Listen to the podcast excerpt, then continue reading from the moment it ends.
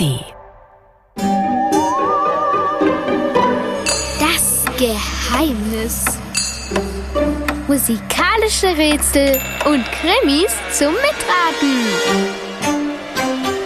Ein Podcast von BR Klassik. Hallo, hier ist der Alex und hier ist ein neues Geheimnis für euch. Und dazu geht's heute uah, gruselig auf den Friedhof. Aber erstmal fängt alles ganz harmlos im Wirtshaus an. Dort sind die drei von der Banda Capelli gerade lecker essen. Itzig lehnte sich auf seinem Stuhl zurück und rieb sich genüsslich den Bauch. Das war köstlich. So gut habe ich schon lang nicht mehr gegessen. Wie? Bist du schon fertig? Rufus schob sich wieder einen großen Löffel in den Mund. Schon ist gut, lachte Itzig. Ich bin ja nicht so ein Vielfraß wie du. Rufus kaute mit vollen Backen. "Hm, Ich bin kein Vielfraß.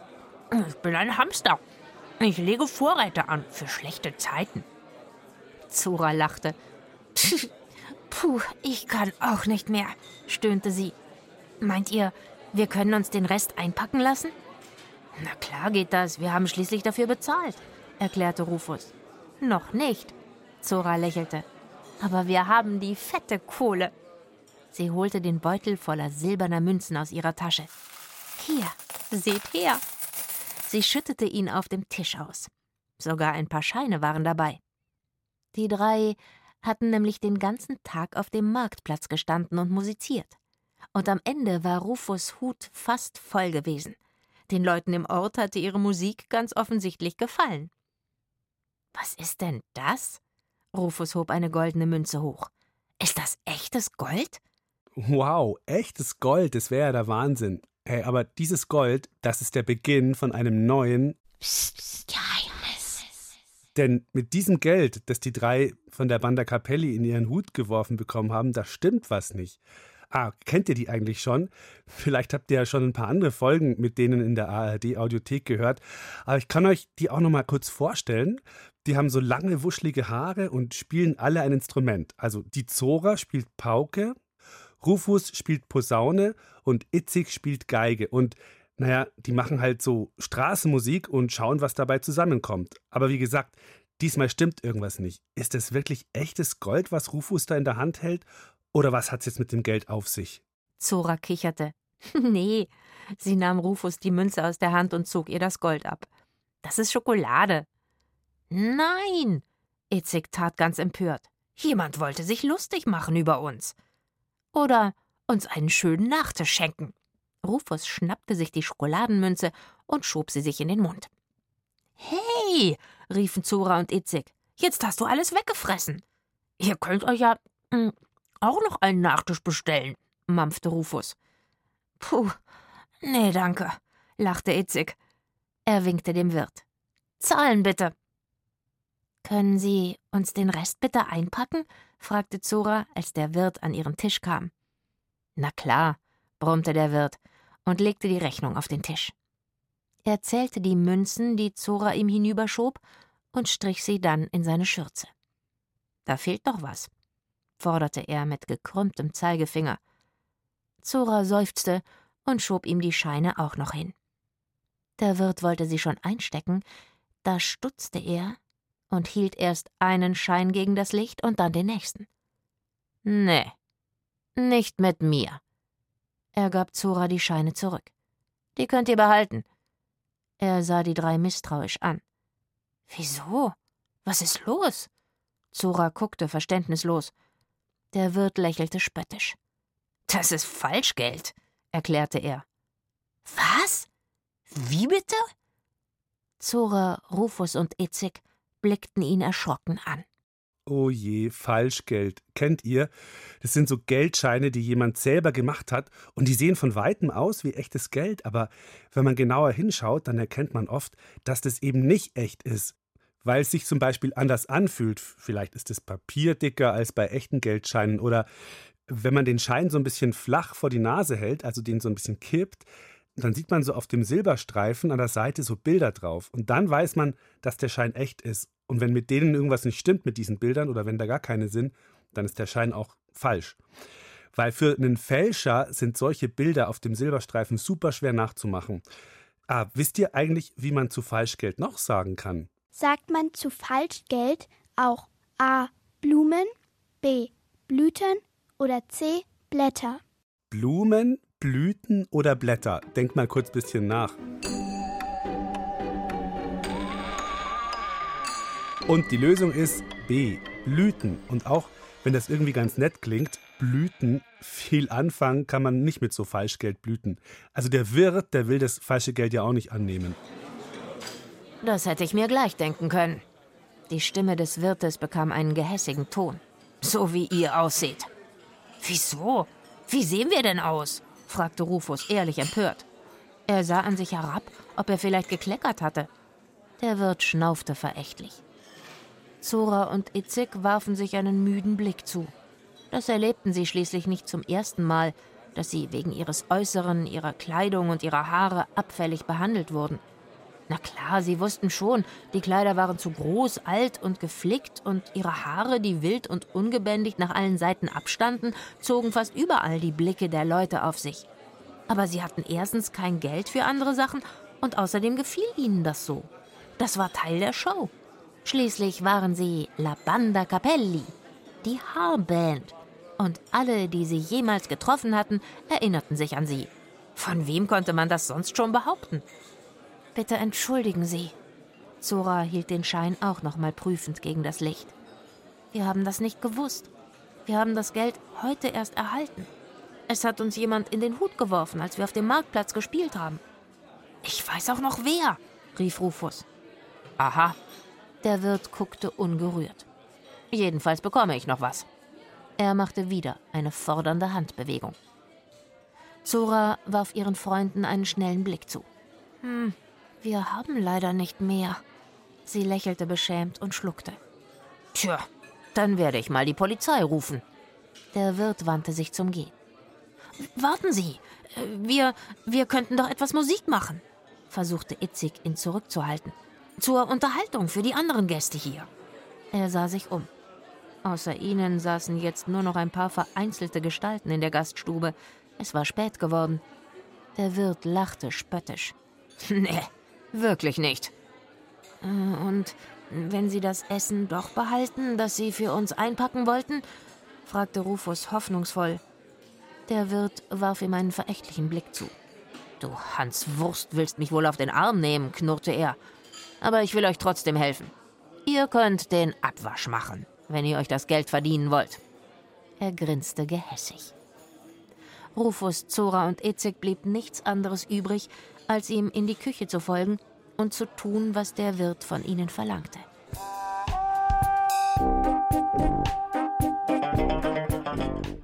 Es war schon nach Mitternacht, als die drei völlig erschöpft aus dem Gasthaus in die Nachtluft traten. Hallo? Das waren solche Tellerberge. Das war der Abwasch einer ganzen Woche, jammerte Rufus. Eben. Der schuldet uns jetzt was, beschwerte sich Itzig. Er hätte uns wenigstens im Stall schlafen lassen können. Zora winkte ab. Vergiss den Blödmann. Den hätten wir gar nicht fragen brauchen. Rufus ließ die Schultern hängen. Und wo schlafen wir jetzt? Wir können mit den falschen Geldscheinen ja schlecht in ein anderes Gasthaus gehen. Zora und Itzek zuckten mit den Schultern. Keine Ahnung. Müde trotteten sie an einer Mauer entlang. Dafür können wir uns heute Nacht auf Blüten betten, witzelte Itzig. Hä? machte Zora. Dann verdrehte sie die Augen. Natürlich. Itzig meinte das Falschgeld. Sehr lustig, brummte sie. Nach einer Weile gab ein schmiedeeisernes Tor den Blick durch die Mauer frei. Große Bäume und Büsche zeichneten sich dahinter ab. Rufus rüttelte an der Klinke. Mist, verschlossen. Das scheint ein Park zu sein oder sowas. Den sperren sie wahrscheinlich abends zu. Itzig spähte in die Dunkelheit. Hey, was wollen wir mehr? Da drin finden wir sicher ein gemütliches Plätzchen. Zora und Rufus waren einverstanden, und so hieften die drei ihre Instrumente über das Tor und kletterten hinterher. Was sind denn das für komische Dinger, die da überall zwischen den Bäumen rumstehen? Rufus Augen gewöhnten sich nur langsam an die Dunkelheit. Zora lachte auf. Tja, wisst ihr, wo wir sind? Das ist ein Friedhof. Was? Hurra! Da habe ich Angst, jaulte Rufus auf. Hu, hier spuken die Geister der Toten, raunte Itzig. Hör auf damit, das ist nicht lustig, beschwerte sich Rufus. Ich hab wirklich Angst. Ich bin mh, hm, schreckhaft bei sowas. Zora kicherte. Schon gut, das war doch nur ein Scherz, beruhigte ihn Itzig. Ihre Schritte knirschten leise auf dem Kiesweg. Ich find's cool, sagte Zora. Hier können wir sicher sein, dass wir nicht gestört werden. Kein Mensch geht nachts auf einen Friedhof. Das ist wahr, pflichtete ihr Itzig bei. Wisst ihr was? Wir suchen uns jetzt am besten ein schönes Grab aus, auf dem wir uns getrost zur Ruhe betten können. Oh nein, jammerte Rufus. Menschen sind vielleicht nicht da, aber wer weiß schon, was sonst für Wesen hier herumwabern. Ah, ah! schrie er auf und fuchtelte panisch mit den Armen, denn er war unter einem Ast durchgelaufen und dabei in ein Spinnennetz geraten. Was ist? Zora und Itzig fuhren erschrocken zusammen. Ach, nichts. Rufus wischte sich hektisch über den Kopf. Da war nur so ein komisches äh, Gespinst an meinem Gesicht. Was weiß ich denn, was das war? jammerte er. Ich geb dir einen Tipp, sagte Zora. Halte deine Posaune vor dich. So. Das hält alle bösen Geister von dir fern. Musikinstrumente mögen die nicht. Und Musik erst recht nicht, bekräftigte Itzig. Wirklich? Rufus schöpfte wieder Hoffnung. Er hob seine Posaune. Ha! Da! Seht ihr? rief er in die Dunkelheit. Ich blase euch weg, ihr Gruselwusel, wenn ihr mir zu nahe kommt. Wie zur Antwort erscholl der Ruf einer Eule.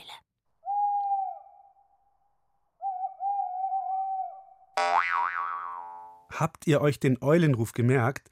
Dann könnt ihr unsere kleine Rätselfrage jetzt bestimmt beantworten. Welche der drei Vogelstimmen kommt von der Eule? A. B. Oder C.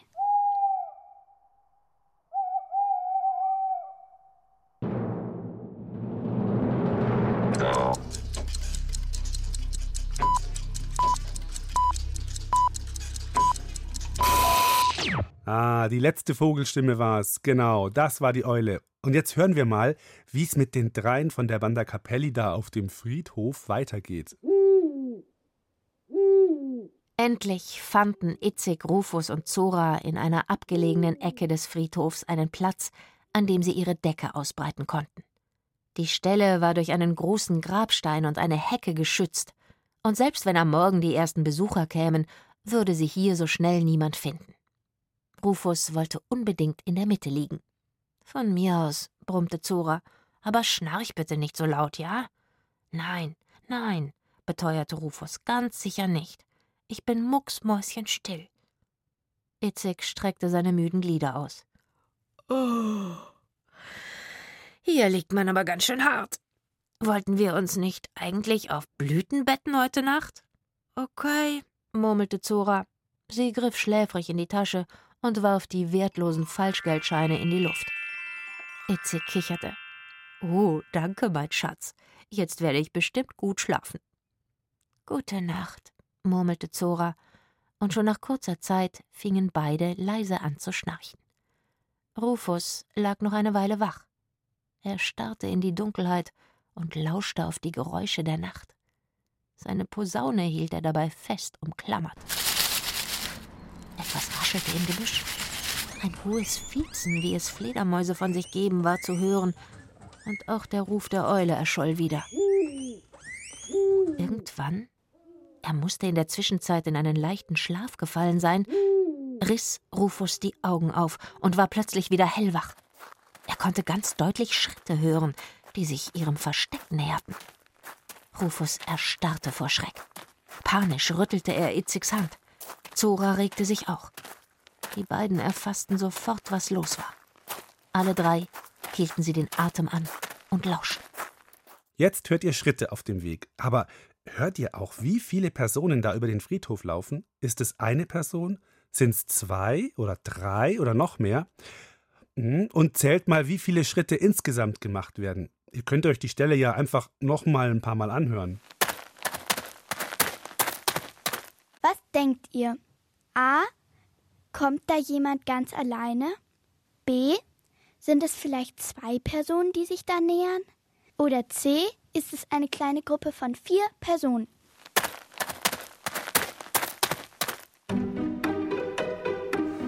Und ich sag's euch mal, es waren zwei Personen und die haben insgesamt acht Schritte gemacht. Also jeder von den beiden vier. Und jetzt habe ich aber noch eine ganz andere Frage. Was sind denn das für Personen? Geister? Friedhofsgärtner? Hm, wir hören mal weiter.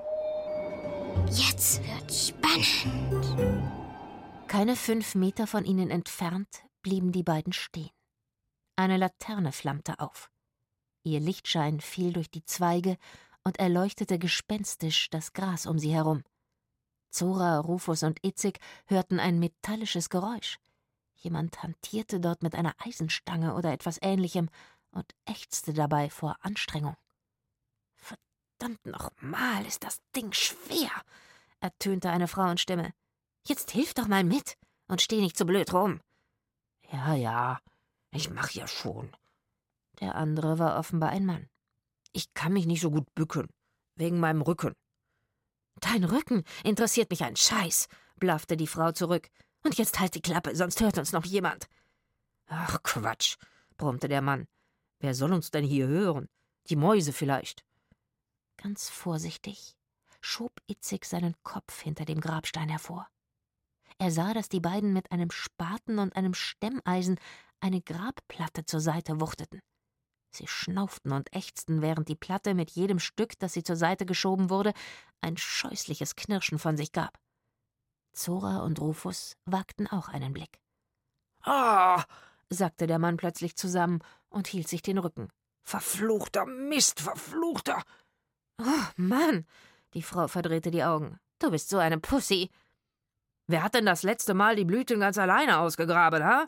Weil Madame sich die Nägel hat machen lassen. Seitdem habe ich Rücken. So ist das. Wenn du mit dem Geld nicht so um dich schmeißen würdest, dann müssten wir nicht schon wieder an den Vorrat ran, keifte die Frau zurück. Wisst ihr, wer das ist? wisperte Rufus aufgeregt, während der Mann und die Frau sich weiter stritten. Das sind die, die uns gestern die Scheine in den Hut geworfen haben. Das Falschgeld. Zora nickte nachdenklich. Sie haben es hier auf dem Friedhof versteckt, kombinierte Itzig. Was machen wir denn jetzt? wisperte Zora aufgeregt. Nichts, flüsterte Rufus. Wir warten einfach, bis sie wieder weg sind. Morgen können wir das Versteck dann der Polizei zeigen. Dann kriegen wir eine Belohnung. Hey! In diesem Moment hörten die beiden auf der anderen Seite des Grabsteins auf zu streiten. Was ist das denn? Was denn? fragte der Mann. Na da! Da liegt doch Geld! Die Frau nahm die Laterne in die Hand und kam näher. Itzig, Zora und Rufus drückten sich fest an den Grabstein. Das ist einer von unseren Scheinen, hörten sie die Frau verwundert sagen. Hast du die etwa hier in der Gegend verteilt, oder was? Nein, protestierte der Mann. Ach ja? Da, da ist noch einer. Ja, natürlich, regte sie sich auf. Leg nur überall Scheine aus und zeige allen Leuten, hier ist ein Lager mit Falschgeld. Ihr müsst nur suchen. Bedient euch bitte, ist genug für alle da. Was bist du nur für ein Schwachkopf? Aber ich habe das ganz sicher nicht dahingelegt, jammerte der Mann. Wer denn sonst? herrschte die Frau ihn an. Du wirst es verloren haben, weil du dir deine Taschen vollgestopft hast, ohne dass ich was davon merken sollte. Nein, ich schwör's dir, ehrlich. Das, das ist vielleicht wegen dem Grab, stotterte der Mann. Ich, ich habe immer gewusst, dass das kein gutes Versteck ist. Man soll die Toten nicht stören, heißt es. Ja, natürlich, weil die Toten sonst auferstehen, um unser Geld zu zählen. Die haben's ja nötig. Bestimmt gehen sie damit auf den Rummel und fahren, äh, Geisterbahn. Hä? Die Frau sah den Mann verächtlich an. Und vorher klopfen sie noch bei ihren toten Kumpels an den Sarg. Bom, bom, bom. Hey, Leute, wer hat Lust mitzukommen? Wir geben einen aus. Ja, nein, so meine ich das nicht, wandte sich der Mann. Aber vielleicht äh, ist das ein Zeichen. Von wem? Na, äh, von den Geistern der Toten. Äh, vielleicht steigen sie aus den Gräbern auf, wie, wie, wie, wie, wie äh, Nebel aus der Wiese, wenn man den Deckel aufmacht. Und kriechen einem dann in den Nacken. Der Mann schlotterte bei dieser Vorstellung.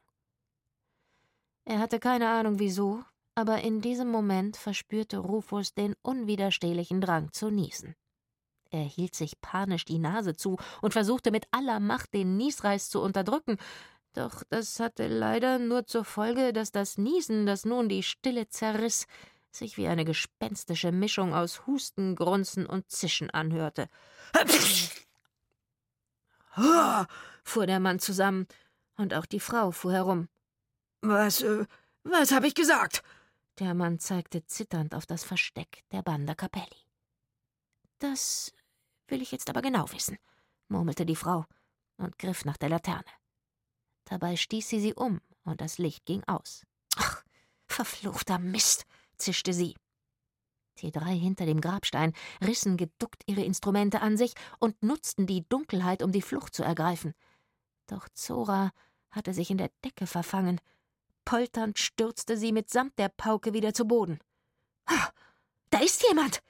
Die Frau strich hektisch ein Streichholz an, während Zora verzweifelt versuchte, sich aus der Decke zu befreien. Was stehst du hier rum? Wie ein Idiot! schrie die Frau. Tu doch was! In dem Moment flammte das Licht wieder auf und bewegte sich auf Zora zu. Panisch umklammerte die ihre Pauke. In höchster Not schlug sie Bom, Bom, Bom und hoffte, dass es sich anhörte wie das Klopfen der Toten auf den Sarg. Ah, schrie der Mann auf und machte ein paar Schritte rückwärts. Sie kommen! Aber die Frau ließ sich nicht täuschen. Zora wurde vom grellen Licht der Laterne geblendet, als sie hinter den Grabstein leuchtete. Ha! lachte die Frau auf. Wen haben wir denn da?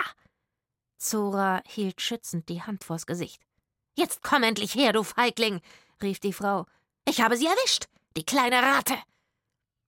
In diesem Moment war in einiger Entfernung eine Polizeisirene zu hören. Die Frau erstarrte und sah sich erschrocken um. Da ertönte eine zweite Sirene aus einer anderen Richtung. Dass die sich etwas anders anhörte als die erste, bemerkte die Frau in ihrer Panik nicht. Sie ließ die Laterne fallen und rannte nun ebenfalls davon, genau wie schon zuvor ihr Komplize. Also irgendwie klangen die Sirenen anders als sonst, oder? Was meint ihr? Was für Sirenen waren da zu hören? Waren es diese hier? A? Oder diese? B?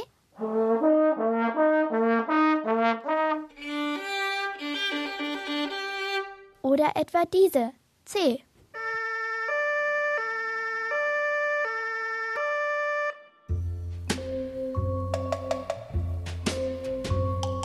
Lösung B ist richtig. Es waren eine Posaune und eine Geige. Die haben die Polizeisirene nachgespielt.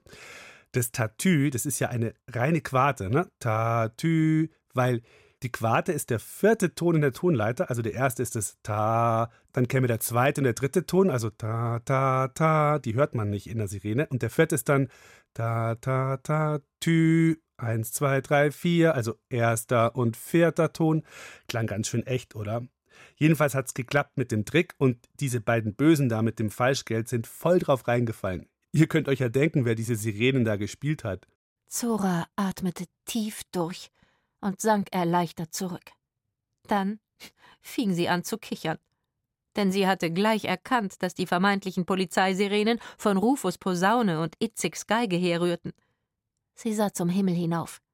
Zwischen dem Geäst der Bäume wurde es schon hell. Die Sirenen heulten immer noch und kamen immer näher. Sind sie weg? hörte sie Itzig rufen. Ja, lachte Zora. Uh, Leute, das war echt Rettung in letzter Sekunde. Sie rappelte sich auf und schlug auf ihre Pauke. Rufus und Itzig nahmen den Rhythmus grinsend auf und dann spielten sie ein fröhliches Lied, während sie zusammen der soeben erwachenden Stadt entgegengingen.